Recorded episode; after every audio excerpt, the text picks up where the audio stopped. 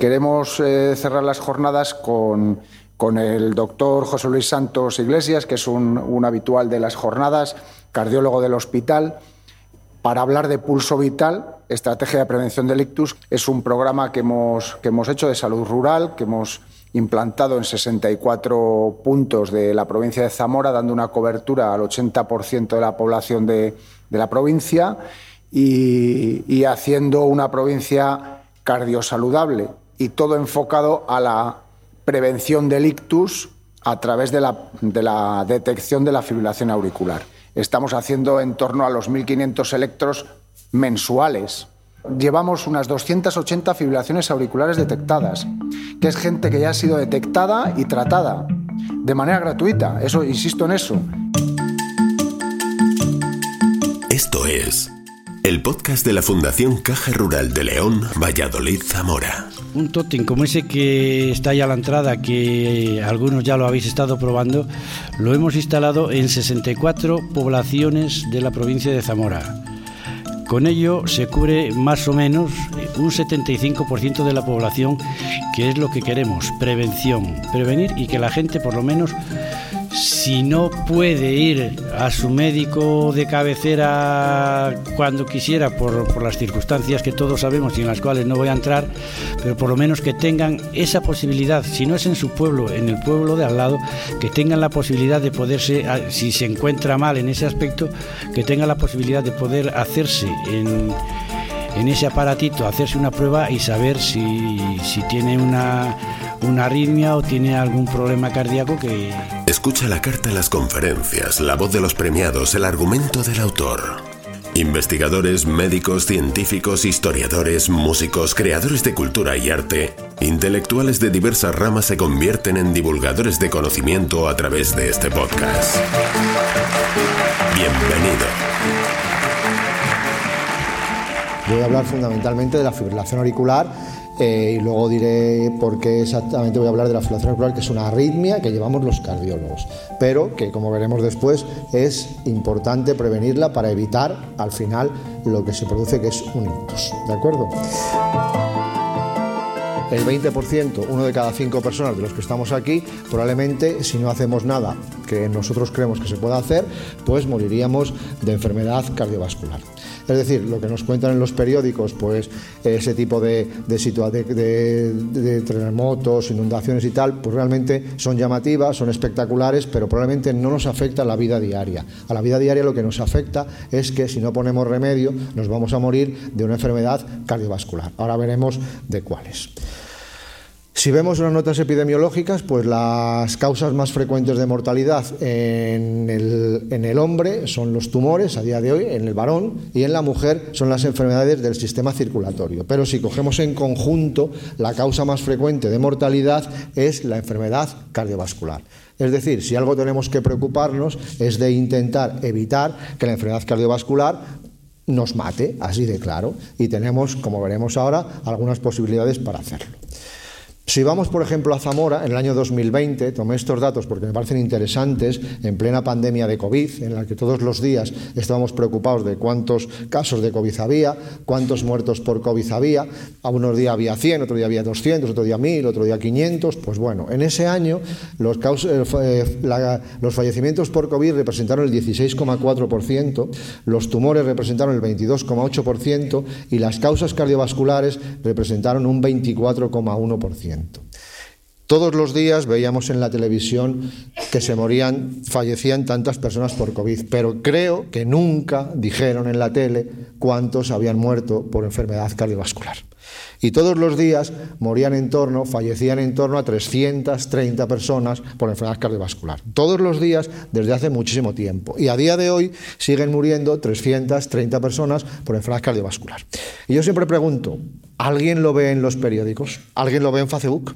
Yo creo que no, yo por lo menos nunca lo veo. Y a veces miro Facebook también.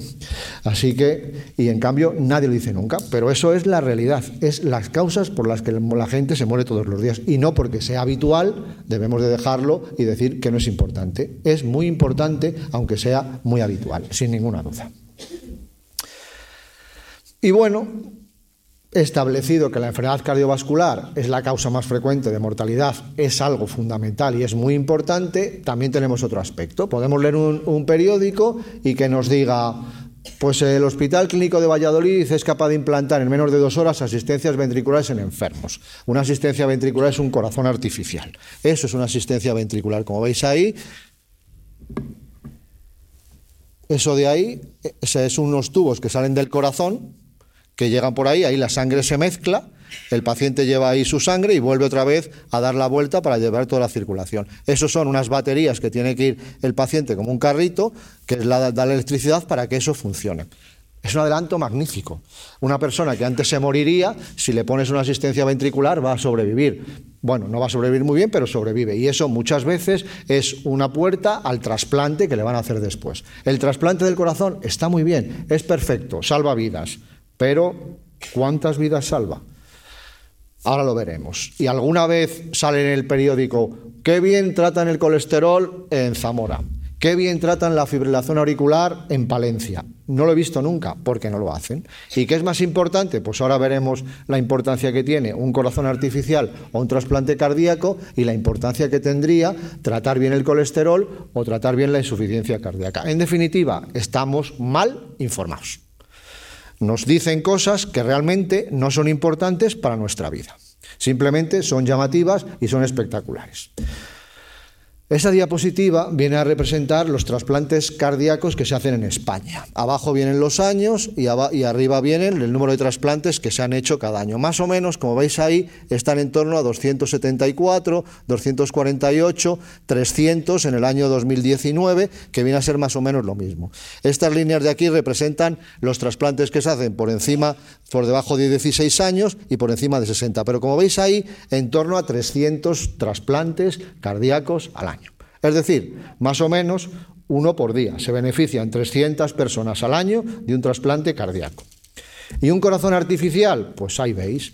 Un corazón artificial, pues más o menos, pues el año que más se han puesto ha sido el año 2015, 136, el año 2016 ya bajaron a 67 y en, esta, en estos años andamos en torno a 70, 75. Es decir, entre trasplantes y asistencias ventriculares, corazones artificiales, andamos en torno a 400 pacientes al año que se benefician de esa técnica, que es la técnica que tiene importancia para los medios de comunicación, periódicos, revistas, internet y televisión. ¿Y cuál es la realidad? Pues esa es la realidad. La realidad es que de ictus isquémico en el 2013 y todavía a día de hoy ha, ha aumentado todos los años se producen 7 millones de ictus isquémicos en el mundo. Todos los años. Y unos 8 millones y medio de infartos. Todos los años. Traducido a España, viene a ser 100.000 ictus todos los años y 120.000 infartos todos los años. Mientras que, como dije antes, un, trasplante eh, se benefician 330 personas, mientras que hay 100.000 personas en España que se pueden beneficiar de un tratamiento adecuado de prevención de ictus o de cardiopatía isquémica.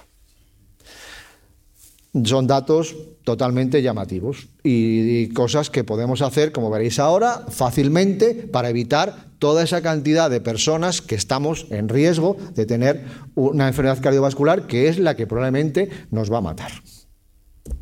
Y como veis ahí, se, resume, pues las enfermedades cardiovasculares son la primera causa de muerte en España. Como os dije antes, para la, primera, para la mujer es la primera causa de muerte y para los varones eh, la segunda causa de muerte, pero globalmente la causa más importante de mortalidad es la enfermedad cardiovascular.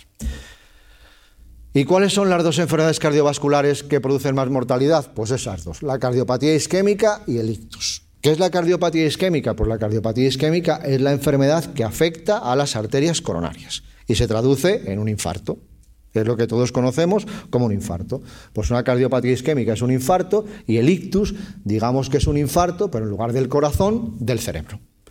Y esas son las dos causas más importantes de mortalidad cardiovascular. En definitiva, si queremos hacer algo por la mayor parte de la gente, como os he dicho, infartos de miocardio 150.000 al año, ictus 100.000 al año, 250.000 personas todos los años van a tener un infarto o un ictus. Y para evitarlo tenemos tratamientos sencillos y eh, posibilidades de hacer algo sobre las dos cosas. ¿Qué es el, ictus? Pues es un trastorno repentino de la circulación sanguínea cerebral que hace que se forme un coágulo en el cerebro y parte de ese cerebro, de ese cerebro se muera. Y da los, eh, los síntomas que todos conocemos. Pues una persona se queda paralizada de un brazo, otra persona se queda paralizada de medio, de medio cuerpo, una persona no puede hablar, se le tuerce eh, la boca y muchos de ellos al final terminan en una silla de ruedas. ¿Cuál es eh, la magnitud del problema en España? Pues ahí lo veis. Ahí lo veis. Como os dije antes, pues solamente eh, un trasplante de 300 personas y como veis cada seis minutos se produce un, eh, ictus en España. Y si hablamos de un infarto, cada cinco minutos se produce un infarto en España. Es decir, en torno a 100.000 personas presentan un ictus y de los cuales un 20% viven menos de seis meses, es decir, se van a morir, un 30% van a sobrevivir pero con grandes secuelas y al final terminarán en una silla de ruedas. Esto es es penoso, tanto, pues sobre todo para, para el paciente, sobre todo para la familia y también para la sociedad. Es un problema que tenemos ahí y que todo lo que podamos ponerle remedio, pues bienvenido sea, no cabe ninguna duda. Bueno, eso es un poco de lo, que es la circulación cerebral, esas son las arterias del cerebro, y en algunas de esas, cuando se produce un coágulo, que digamos que es un tapón que afecta a la arteria, eh, se produce un stop, la sangre no pasa al resto del cerebro y la parte del cerebro que queda sin irrigación se muere y da lugar al ictus. Hay básicamente dos tipos de ictus. Uno veis ahí que es porque se produce un coágulo y al producirse un coágulo, veis ahí, la sangre viene por aquí, se produce ahí un stop y ya no pasa y al no pasar toda esta zona del cerebro que se queda sin irrigación, se muere y deja de hacer sus funciones y da lugar a la clínica que todos conocemos, como os he dicho antes. Y la otra posibilidad es que se rompa un vaso, ¿veis ahí? Esto es el vaso, esta es la luz del vaso, esas son las paredes del vaso sanguíneo, se rompe por alguna causa, sale la sangre fuera del cerebro y se produce una hemorragia cerebral. Al final es lo mismo porque parte del cerebro se va a quedar sin irrigación y se va a morir. Eh, eh, de estos dos tipos, el más frecuente es el ictus isquémico, es decir, el que se produce por un trombo. En torno al 80% de los ictus son de ese tipo. Y luego, dentro de los ictus isquémicos hay dos tipos. Uno que es el ictus aterotrombótico y otro que es el ictus embólico. ¿Qué diferencia hay entre ellos? Pues el primero se produce in situ, es decir, en el cerebro se va a producir un coágulo que está ahí, se produce un coágulo en el cerebro. Y el segundo, se produce un coágulo en otro sitio que no es el cerebro, va a desplazarse a través de las arterias y llegar al cerebro, que es el segundo caso. ¿Veis ahí el corazón? Entonces, en determinadas circunstancias se produce un coágulo en el corazón que está ahí, este coágulo va a salir a la, a la, circulación, va a ir taca, taca, taca, taca por las arterias y ya al llegar al cerebro se va a parar. Ahí se para, hace un stop y va a producirse un, eh, un, ictus embólico, es decir, de un coágulo que estaba en otro sitio, que frecuentemente es el corazón. Ese es el panorama que tenemos. Entonces, ¿qué podemos hacer? Pues decir, Dios mío, Dios mío, ¿por qué me has abandonado? o bien intentar ponerle una solución. ¿De acuerdo? Bueno, pues vamos a ver si hay alguna solución que le podamos poner para evitar este tipo de, situaciones. Bueno, pues por un lado, como os dije antes, para el ictus que se forma directamente, para el trombo que se forma directamente en el cerebro, lo importante es controlar los factores de riesgo cardiovascular. Y para el ictus que se produce en el corazón, que se produce por la arritmia que se llama fibrilación auricular, y por eso estoy yo aquí, porque el, ictus embólico lo produce una arritmia que es la fibrilación auricular, se produce, el, el tratamiento es una detección precoz de la fibrilación auricular, que veremos ahora cómo la podemos hacer.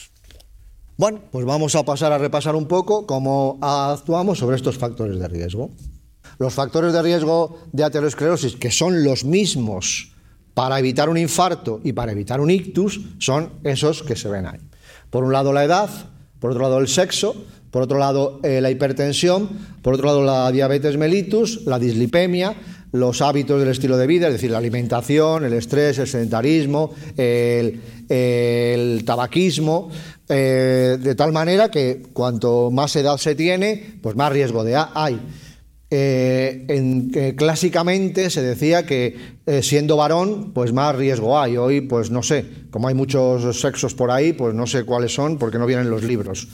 Pero de momento el ser mujer previene eh, las enfermedades cardiovasculares, son más frecuentes en el varón. La hipertensión, la diabetes, el colesterol, cuantos más factores se tienen, más riesgo se tiene de tener un evento. Entonces hay unas tablas en las que se tienen en cuenta estos factores de riesgo y dependiendo de cuántos factores de riesgo se tengan, pues se tiene una, una posibilidad más de tener un ictus. De tal manera que una persona de más de 65 años que, fume, que, sea varón, que tenga el colesterol alto y que tenga la tensión alto, tiene una posibilidad en 10 años de, un 25% de tener un ictus o un, eh, eh, o un infarto. Mientras que esa misma persona, a pesar de la misma edad, si no fuma, si no tiene colesterol, si no tiene, colesterol, si no tiene tensión, si hace deporte, pues su, su riesgo baja del 25 al 4%.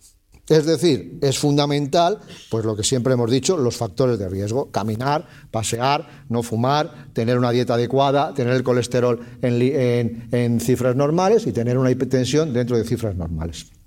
Eh, esta tabla a lo mejor puede resultar alguien, porque si va a mi consulta y le digo, pues mire usted, tiene una posibilidad dentro de 10 años del 25% de tener un ictus, pues habrá un listo que me diga, bueno, tengo un 75% que no. Pues tiene razón. Entonces, pues eh, me dirá, bueno, pues mire, yo sigo eh, haciendo mi vida que me gusta, me da igual, no hago deporte como lo que quiero, tengo la tensión como me da la gana, 25% de posibilidad de tener un ictus a los 10 años, bueno, pues vale. Pero si lo trasladamos a esta otra tabla, pues una persona que tiene 65 años más o menos, 64 años, eh, sus vasos, si no se cuida, pueden tener 90 años. Es decir, por fuera tiene, puede tener 65 años, pero por dentro tiene 90 años. Y si a una persona le decimos, si usted sigue haciendo este tipo de vida, sus arterias tienen 90 años, pues entonces a lo mejor ya dice, uy, pues cuidado, que eso ya suena mal y a lo mejor me tengo que cuidar. Bueno, pues ¿qué son, ¿cuáles son los objetivos de tratamiento clásico para evitar eh, ese, ictus o, o ese infarto de miocardio? Pues eso. ¿Qué tenemos que intentar? Pues por supuesto no fumar. En cuanto a la dieta, pues lo que todos hemos, hemos oído toda la vida, pues rica en productos integrales, vegetales, fruta y pescado. ¿Quiere eso decir que no tomemos de vez en cuando un, tostón o una cosa así? Pues no, de vez en cuando se puede tomar sin problemas. Y además dependerá fundamentalmente de cuáles son nuestros eh, niveles de colesterol. Porque al final hay todo el día las gentes también tienen una leyenda urbana que creen que el colesterol depende de lo que se coma. Y no es así. El colesterol fundamentalmente depende de lo que nosotros generamos es decir, un colesterol endógeno. Todos los días me vienen a la consulta gentes que yo le digo, uy, tiene usted el colesterol alto, y se queda así sorprendido y dice, pero ¿cómo puede ser si yo soy un santo varón o una santa mujer? Como todos los días verduras, hortalizas y de vez en cuando los domingos me tomo unas berzas como ya algo excepcional. Pues no, es que aunque coman muy bien, simplemente eh, el colesterol es una cosa endógena y al final se va a producir. Pero hacer dieta y hacer deporte siempre va a contribuir de forma positiva. La actividad física, pues es evidente que todo el mundo debería de hacer actividad física. Es cierto que a veces es difícil por la vida tan ajetreada y tan ocupada que llevamos, pero sería bueno sacar un poco de tiempo todos los días para hacer ejercicio. Más o menos sería 30-60 minutos la mayoría de los días. Simplemente con pasear 4 o 5 kilómetros o 6 kilómetros diarios, eso es suficiente, que aparte posiblemente sea de los mejores deportes que se pueden hacer. En segundo, también la presión arterial, pues una cifra de de tensión arterial adecuada es 140-90. El colesterol, pues depende del riesgo de cada paciente, bajo riesgo, moderado riesgo, alto riesgo, muy alto riesgo, pues determina, teniendo en cuenta el riesgo de cada paciente, los niveles de colesterol son esos. Daos cuenta el nivel de colesterol. ¿eh? En una persona de bajo riesgo, que es una persona que se cuida, que no tiene otros factores de riesgo, los niveles de colesterol son menos de 116. Eso de 200, que se oye por ahí, es otra leyenda urbana, una falacia. Lo que hay que mirar es el colesterol malo, que es el LDL. Y el LDL en una persona de, bajo riesgo es 116. Es decir, son niveles muy estrictos. Y daos cuenta, en una persona de muy alto riesgo, que son las que ya han tenido un infarto o han tenido un ictus previo, en esas el colesterol tendría que estar por debajo de 55. Pero la realidad es que todas estas cosas parecen malas noticias, pero luego daremos las buenas. Y es que todo esto se puede conseguir con una vida sana y con medicamentos que tenemos a nuestro alcance a día de hoy. Bueno, y luego hay que cuidar un poco los triglicéridos, un poco, tampoco es una cosa importante, lo importante es cuidar el LDL, los triglicéridos suena más bonito, es, triglicéridos, pero no es un, algo tan importante, y luego pues intentar tener la diabetes controlada, aunque sobre eso hay controversias a día de hoy. Pues muy bien, y ahora vamos a hablar de lo interesante que es el ictus cardioembólico, que es por lo que yo estoy, por lo que yo estoy aquí. ¿Cómo se produce el ictus cardioembólico? Pues el ictus cardioembólico se produce en la mayor parte de los casos por una arritmia que se llama fibrilación auricular. Bueno, ¿qué es una arritmia? Pues eso es el ritmo normal del corazón. El ritmo normal del corazón que como veis ahí, entre cada latido uno de esos complejos es un latido cardíaco, pues entre cada los, complejos son rítmicos y en cambio en una fibrilación auricular, como veis ahí, los latidos son arrítmicos completamente. En este caso, en la conducción del corazón, como veis ahí, es rítmica y en este caso es completamente asincrónica, los estímulos se forman en sitios no habituales y eso lo que hace es que el corazón en lugar de moverse de forma rítmica, se mueva de forma rítmica eso haga que se puedan producir coágulos, ese coágulo se rompa, se salga del corazón y, como os dije antes, a través del sistema vascular llegue al cerebro, se impacte y produzca un ictus. Ahí lo veis otra vez, eso es el corazón, se forma un coágulo, se desprende, va por las arterias, por las arterias, fundamentalmente por las arterias carótidas, llega hasta las arterias que os enseñé antes del corazón y ahí se para. ¿Veis? Ahí se impacta y toda esa zona que queda sin vascularización del cerebro se muere. Y eso es un ictus y es la causa de ictus. Eso es un ecocardiograma de una persona real, eso es la cavidad que es la aurícula izquierda y ahí veis un trombo, eso es lo que es un trombo en vida real. Eso es un paciente que tenía un trombo en su aurícula. ¿Veis ahí eso blanco? Pues eso no debería de estar ahí todo debería de ser de ese color negro. Y eso es un coágulo que se ha formado en el corazón, en un sitio que se llama orejuela izquierda, que en un momento determinado puede soltarse y dar lugar a un embolismo y a un ictus. ¿Qué características tienen además los ictus en pacientes con fibrilación auricular? Pues como veis ahí, supone uno de cada cuatro ictus. En torno a 30.000, 30.000 ictus al año se producen por fibrilación auricular. Es decir, se produce la arritmia, se desprende un coágulo, llega hasta el cerebro y da lugar a un ictus. 30.000 al año. 100 todos los días. El ictus por fibrilación auricular tiene unas características que es más grave que el otro ictus que estuvimos viendo antes, que el ictus que se produce por un trombo directamente en el cerebro, es más grave, tiene mayor hospitalización, tiene más necesidad de rehabilitación y duplica la discapacidad asociada y la demencia respecto a otros ictus. Es decir, es más grave que los otros ictus. Bueno, pues ahora lo que tenemos que ver es qué podemos hacer sobre la causa de esos ictus, que es la fibrilación auricular, la arritmia que produce ictus. Pues como veis ahí, eso es unas edades 40-49, 50-59, 60-69, 70-79 y más de 80. Y eso es la incidencia de ictus, como veis, de fibrilación auricular. Como veis aquí, a estas edades la fibrilación auricular es muy, es muy poca cosa, pero por encima de 80 años, y en Zamora tenemos una población muy por encima de 80 años, en torno al 17% de pacientes tienen fibrilación auricular. Em, globalmente, la incidencia de la fibrilación auricular en, toda la población es en torno al 4,4%, pero por encima de 80 años, 17%. Es decir, casi una de, de cada cinco personas tienen fibrilación auricular. Y luego, como vemos, como veremos, el problema es que muchas de ellas no saben que la tienen. Y ese es el problema real, que es lo que tenemos que intentar. Que la gente, si tiene fibrilación auricular, sepa que la tiene y le podamos poner el tratamiento correcto, que es muy sencillo.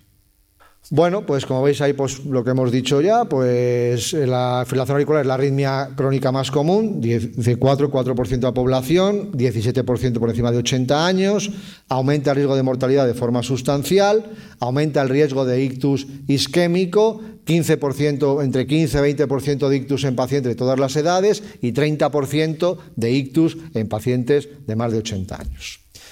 De tal manera que en España, más o menos, existe un millón de personas con fibrilación auricular. Un millón. Y de ellas, de ellas, 90.000 no saben que la tienen. Porque la gente que sabe que las tiene, que la tiene, las gente que saben que la tienen, tienen un tratamiento que es eficaz y que evita que se tenga ictus. Pero, ¿qué pasa con esos 90.000 que no saben que la tienen?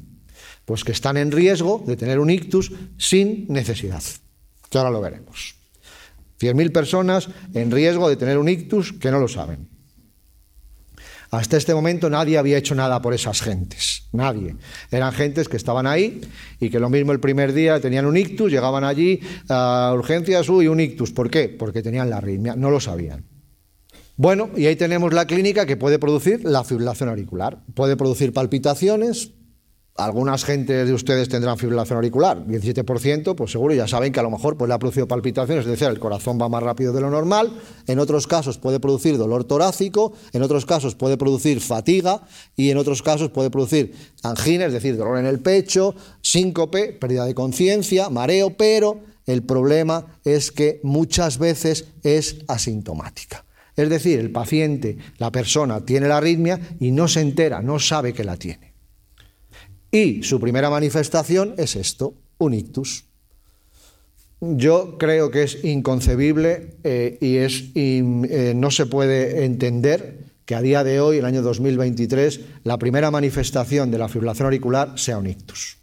Porque es que es fácilmente prevenible, se puede evitar sin, ningún eh, género de dudas y lo que pasa es que intentar tener ganas e intentar evitarlo. Ese, no tenemos que llegar ahí. No puede ser que el primer síntoma de una fibrilación auricular sea un ictus. No puede ser que esa persona a la que le podemos tratar y se lo podemos evitar, eh, en este caso solamente ha tenido una desviación de la comisura bucal, pero no puede ser que una persona se quede en una silla de ruedas porque no hemos tenido cuidado y porque no hemos evitado eh, evitar que tuviera, que tuviera un ictus por fibrilación auricular. Porque además la fibrilación auricular es muy fácil de detectar. Lo único que tenemos que hacer son cosas tan sencillas como hacer un electro, es un electro de una fibrilación auricular hay otros casos en los que algunos de ustedes han visto que es un holter, que es un aparato que se pone, es una grabadora que se pone durante 24 horas y detecta si tenemos o no tenemos arritmia. Para casos más difíciles se puede poner lo que llamamos un holter implantable, que es un, dispositivo que es con una pequeña incisión en el pecho, se pone por dentro y detecta, se puede llevar hasta dos o tres años y en estos dos o tres años continuamente se está monitorizado al paciente y detecta si se tiene o no se tiene fibrilación auricular. Los primeros eh, holters eran de este tamaño, los de ahora son así de pequeñitos y se pueden poner con un simple pinchazo. Pues es una posibilidad, pero eh, simplemente también tomar el pulso. Pero, como antes decía Feliciano, pues es verdad que para todo ese tipo de cosas, bueno, si alguien es experto en tomarse el pulso, pues no tiene más que tomarse el pulso y ya está. Pero a veces no es fácil. Y todos los demás eh, em, aspectos para determinar la fibrilación auricular necesitan un centro médico especializado. Vamos, o un sitio donde haya un, un aparato de electros para poderlo hacer. Pero la técnica, que a veces sirve para algo, ha inventado unos dispositivos en los que solamente poniendo los dedos que pueden estar en casa de un paciente o como luego explicaré, nosotros lo hemos adaptado a ese tótem que habéis visto ahí, solamente poniendo los dedos se puede determinar si se tiene o no se tiene fibrilación auricular. Aunque el paciente no lo note, yo recomiendo que todos los días vayan a hacerse esa prueba, porque le va a determinar si tiene o no tiene fibrilación auricular. Que no la tiene, perfecto. Y si la tiene, le vamos a poner un tratamiento sencillo que va a evitar que tenga el ictus. De tal forma es así que las guías de la Sociedad Europea de Cardiología nos recomiendan que eh, para detectar la fibrilación auricular hay que hacer un electro y nos dicen que hay que hacer a todas las personas mayores de 65 años un cribado de la fibrilación auricular mediante la palpación del pulso o tiras de ritmo. Tiras de ritmo que nos da un aparato como el que habéis visto ahí. Eso nos lo recomiendan las guías europeas de la Sociedad, eh, la Sociedad Europea de Cardiología, que todo el mundo por encima de 65 años debería hacerse ese tipo de, de controles, que no se hacen habitualmente porque nadie se ha preocupado de hacerlo. ¿Cuál es el tratamiento de la fibrilación auricular? Bueno, pues el tratamiento de la fibrilación auricular, una posibilidad es que eh, tratar la fibrilación auricular y quitarla, y otra es lo más importante, que es prevenir las embolias. Porque es muy importante que aunque quitemos la fibrilación auricular, es posible que vuelva a aparecer otra vez con lo cual nunca disminuiremos el riesgo de tener un ictus. Es decir, un paciente que tiene fibrilación auricular, aunque se la quitemos, vamos a tener que seguir poniéndole un tratamiento anticoagulante para evitar la posibilidad de tener un ictus. ¿Cómo, se trata ¿Cómo quitamos la fibrilación auricular? Bueno, pues la fibrilación auricular la podemos quitar mediante un choque eléctrico, como veis ahí, es una cosa sencilla, eh, un tratamiento sencillo, se va al hospital, se seda un poco al paciente, se le da un choque eléctrico y se quita en la mayor parte de las veces. Y en otros casos hay que hacer lo que es una ablación, que es eh, lo que llamamos pues es una ablación de las venas pulmonares, que es a través de unos catéteres que se introducen a través de la ingle, llegan hasta el corazón, los veis ahí, llega hasta la zona donde se forma eh, la fibrilación auricular, que es en la zona de las venas pulmonares, se da radiofrecuencia, se quema esa zona y desaparece la fibrilación auricular. Pero siempre teniendo en cuenta que a pesar de esos tratamientos no son definitivos ni tienen una eficacia del 100% y la fibrilación auricular puede volver, con el riesgo de volver a producir un ictus. De tal forma que eso es eh, una, una, diapositiva muy importante. El único impacto sobre mortalidad en la fibrilación auricular es anticoagular al paciente para evitar que tenga un ictus. Es decir, cuando sabemos que el paciente tiene fibrilación auricular, le ponemos un anticoagulante que a día de hoy es una pastilla que se toma al día y se le ha acabado el riesgo de tener un ictus. Simplemente, así de fácil y así de sencillo. Esas 90.000 personas que están en riesgo todos los días, todos los días en España, que en Zamora vienen a ser unas 400 y pico personas, simplemente con eh, hacerles que se puedan hacer una tira de ritmo, no hace falta un electro, una tira de ritmo como hace ese aparato, se detecta la fibrilación auricular, se pone un tratamiento sencillo y se evita que tenga un ictus y que pueda acabar en una silla de ruedas. Pues evidentemente lo que tenemos que hacer es, como os he dicho antes, prevenir. ¿Y cómo se previene? Pues anticoagulando. Y bueno, pues siempre me gusta hacer un poco de historia acerca de la coagulación porque tiene sus historias bonitas. Pues bueno, en China se pensaba que la eran unos expertos en pulso, tenían 50 variantes de pulso, es decir, sabían que había pulsos eh, alterados y decían, bueno, pues a este le pasa algo. Y luego veían que el que tenía eh, un pulso alterado, pues podía tener eh, una, lo que llamaban antes una apoplejía, se caía allí, no despertaba, pero claro, no sabían qué tratamiento ponerle. Bueno, pues ya se vio que era algo extraño. En las civilizaciones occidentales éramos más brutos y lo único que pensábamos era en ponernos sanguijuelas para todo, porque la sangre era un espíritu maligno y había que sacarlo en la India también, luego Galeno, que ya era un hombre muy listo, no solo para su época, sino para nuestra también, ya pensó que a lo mejor en algunos casos había que hacer extracciones de sangre. Los egipcios, que también eran, eran listos, ya pensaron que eh, las heridas había que suturarlas, que la sangre tenía algo que ver con el pulso anómalo, tenía algo que ver con la posibilidad de tener trombosis y coágulos e ictus, le sonaba algo, aunque no sabían exactamente lo que, y Platón, Aristóteles, eh, Hipócrates fueron ya los primeros que ya empezaron a ver algo, algo parecido. Luego hubo diferentes teorías muy complejas y se llegó a, ya en los laboratorios, ya en la época 1700, 1800, pues se inventó lo que iban a ser los primeros anticoagulantes, en los que la verdad es muy curioso porque juegan un aspecto muy importante los animales. Siempre ha sido una cosa importante, pero los animales juegan un, un aspecto muy importante en la historia de los anticoagulantes. El primero de ellos fueron las ovejas.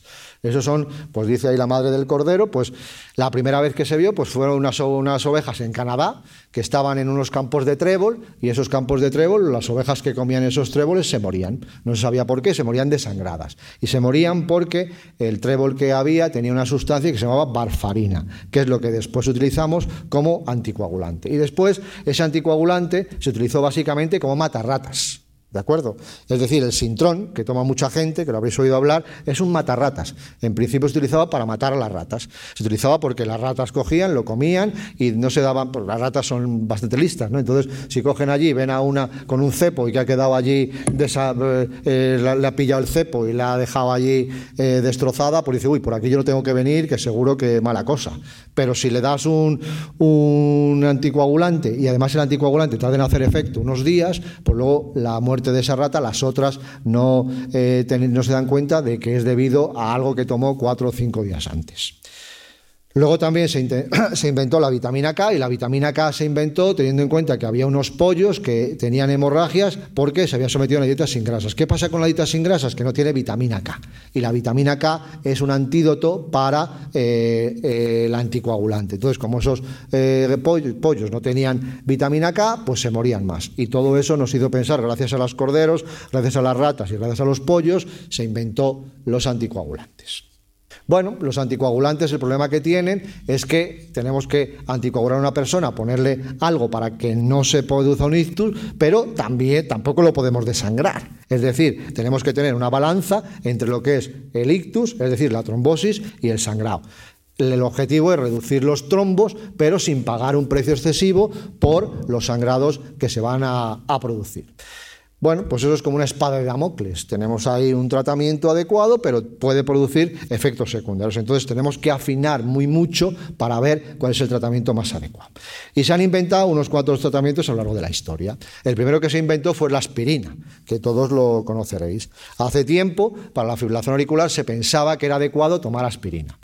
Craso error. A día de hoy ya se sabe que la aspirina no sirve absolutamente para nada y a día de hoy ya no se utiliza para la fibrilación auricular.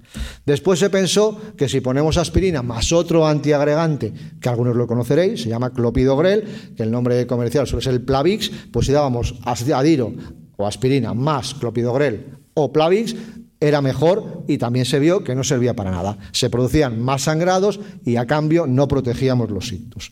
Al final se inventó el, eh, el Sintrom, vamos, el acenucumarol, que es el Sintrom, que lo conoceréis mucha gente, porque está todo el mundo habla del Sintrom, pues eso. ¿Pero qué problemas tiene el Sintrom? Pues todos esos requiere una monitorización frecuente. Todos habréis oído que la gente que toma el sintrón tiene que ir a hacerse controles cada cierto tiempo, cada semana, cada mes, cada 15 días. Es lo que nosotros llamamos hacer un INR porque el sintrón eh, eh, tiene unos márgenes muy estrechos y si se pasa de esos márgenes se producen hemorragias y si se queda uno corto se van a producir coágulos. Tiene múltiples interacciones con fármacos y alimentos. No se pueden tomar antiinflamatorios, no se puede tomar eh, espinacas, no se puede tomar, eh, eh, sobre todo, verduras de hoja verde. Muchas cosas. Tiene unos problemas de dosificación, es decir, no le tienes que decir, mire, tiene que tomarse un cuarto, tiene que tomarse medio, pues a veces no es tan fácil partirlo. Y luego además tiene un riesgo alto de sangrado. Y otro aspecto muy importante del sintrón es que es muy difícil de controlar. De tal manera que en países de nuestro entorno, pues Estados Unidos, Canadá, Francia, Italia y España, veis ahí que a pesar de los controles de sintrón, solamente en torno al 60% de los pacientes están bien anticoagulados. Es decir, el resto, el 40%, a pesar de tomar el sintrón, no están bien anticoagulados. Es decir, están tomando un medicamento que encima no le está sirviendo para nada. Si vamos a España, diferentes registros nos dicen en torno, pues lo mismo, en torno al 40-45% de los pacientes están bien anticoagulados, el resto no están bien anticoagulados. De esto que se deduce que la gente acaba hasta las narices del sintrón y lo deja.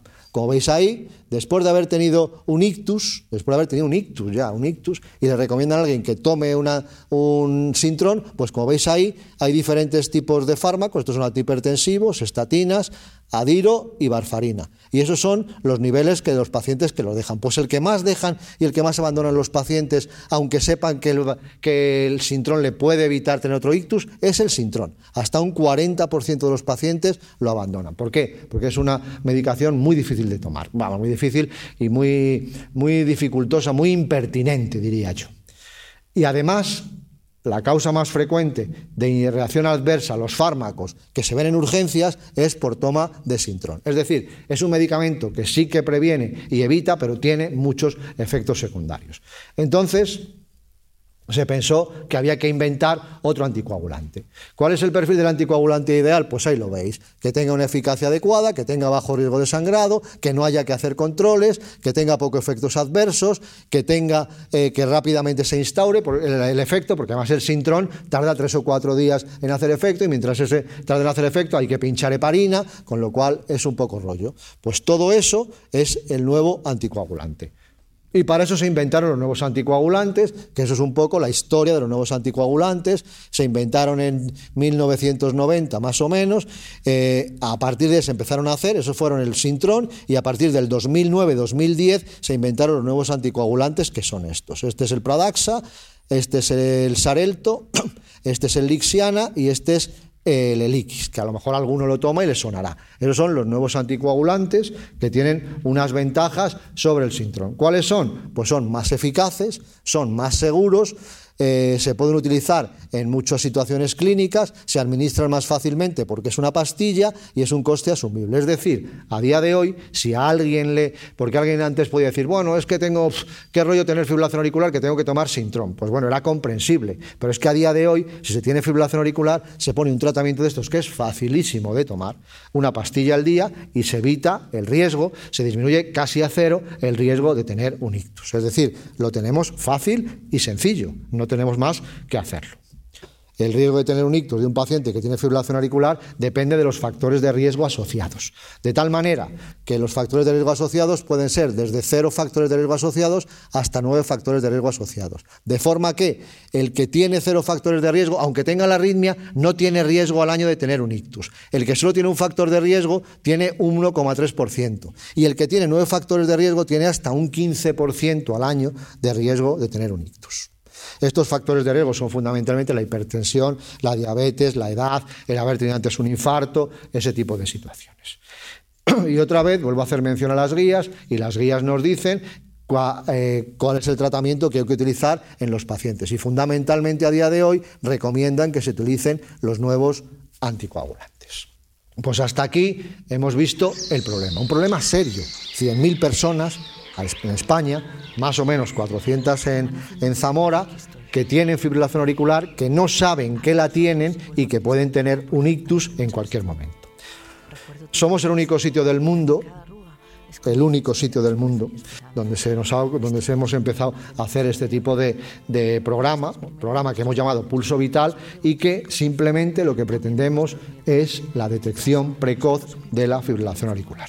Es decir, todas esas personas que tienen fibrilación auricular y no lo saben, ser capaces de detectarlo mediante una prueba sencillísima, que no tiene ni que ir al médico, ni que buscar un sitio donde haya un electro, ni que desplazarse a ninguna parte. Se lo hemos puesto a la, entrada, aquí en Zamora tenemos tres, y en, y en un, como decía antes, 64 pueblos que llegan al 75% de la población, están puestos en el ayuntamiento.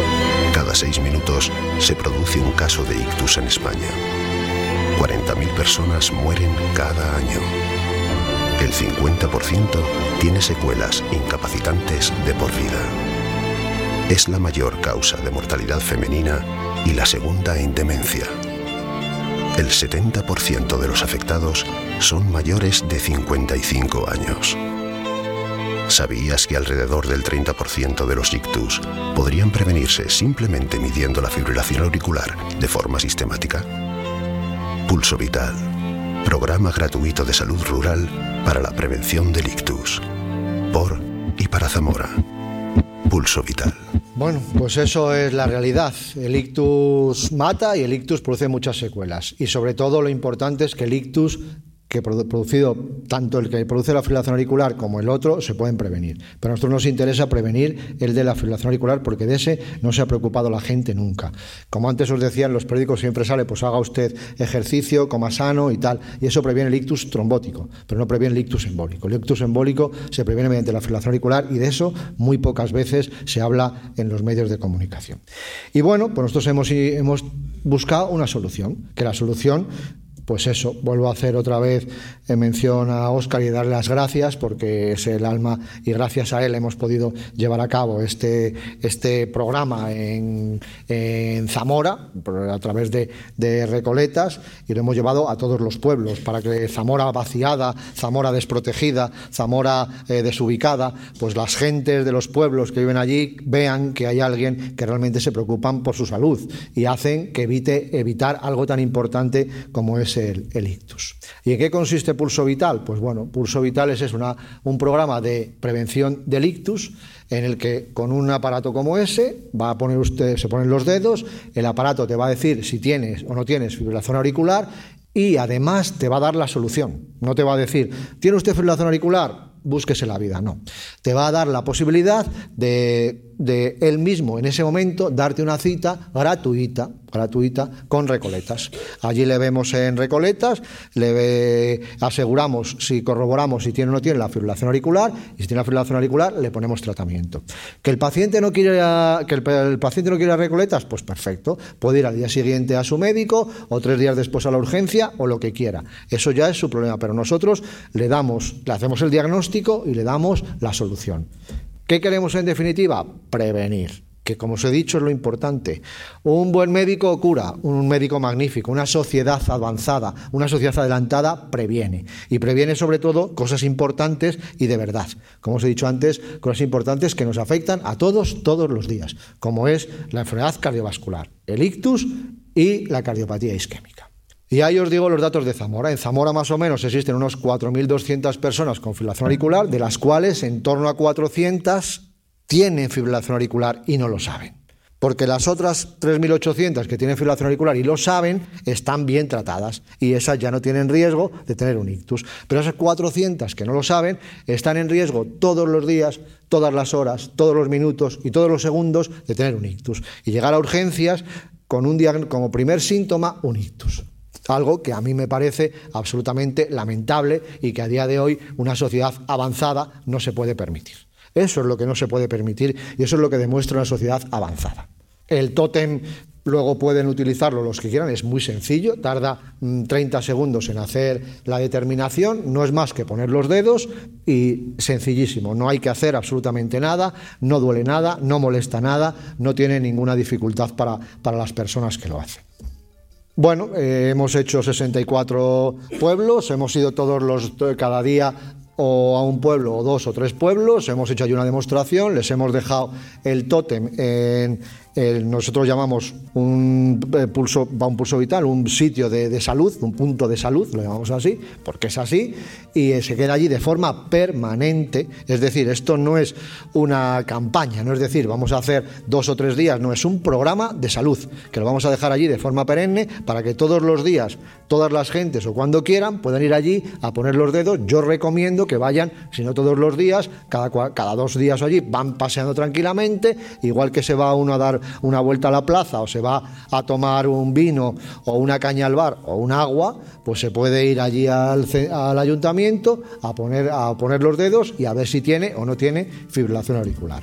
¿Qué beneficios tiene? Pues veis ahí, contribuir a la calidad de vida de la provincia de Zamora, especialmente en las zonas rurales, disminución del gasto sanitario y de la invalidez, promoción de la salud y hábitos saludables, impulso de la relevancia de Zamora como generador de proyectos sociales innovadores, como os he dicho, en ningún sitio del mundo hay un programa como este. Hemos sido pioneros aquí en Zamora en inventar algo así. Y Zamora como ejemplo de inspiración de la colaboración público-privada. En definitiva y como conclusiones, pues Está claro que la enfermedad cardiovascular es la primera causa de mortalidad, que no nos, que no nos cuenten historias extrañas que nos sacan todos los días. Eso, mala suerte, al que le toca puede ser, pero no es lo habitual. Lo habitual es que exista enfermedad cardiovascular y eso es lo que tenemos que ceñirnos y eso es lo que tenemos que intentar. Las dos causas de ictus, pues por ictus trombótico, ¿cómo se previene? Con los factores de riesgo. Ictus embólico producido por fibrilación auricular se previene mediante un anticoagulante y a día de hoy los anticoagulantes son tan fáciles de tomar como una pastillita al día, simple y fácil. Eh, ¿cómo, ¿Cuál es el problema grave? Pues eso, la gran cantidad de fibrilación auricular asintomática y que no está diagnosticada. ¿Qué tenemos que hacer? Detección precoz de esa fibrilación auricular. ¿Cómo lo podemos hacer? Pues cada uno lo haga como pueda. Nosotros hemos inventado un sistema que es, que es el que traemos aquí. En definitiva, problemas tan complejos como eh, algo que produce la mayor causa de mortalidad tiene una solución tan sencilla como hacer eso. Lo que pasa es que la logística es muy, ha, sido, no ha sido difícil y cuesta, eh, tiene un coste económico importante, pero hay que hacerlo. Y es una solución tan fácil como poner unos dedos. Y en definitiva, pues espero que dentro de un tiempo, pues en los periódicos, en lugar de salir que se han puesto siete asistencias ventriculares o se han hecho 14 trasplantes que le vienen muy bien a un determinado tipo de gente, pues se ponga que se ha tratado muy bien el colesterol o que se ha tratado muy bien la filiación auricular y de esa manera probablemente evitaremos en torno a 30.000 muertes menos en un año. Y para terminar, pues es un corazón lleno de rosas, pues para todos ustedes. Muchas gracias.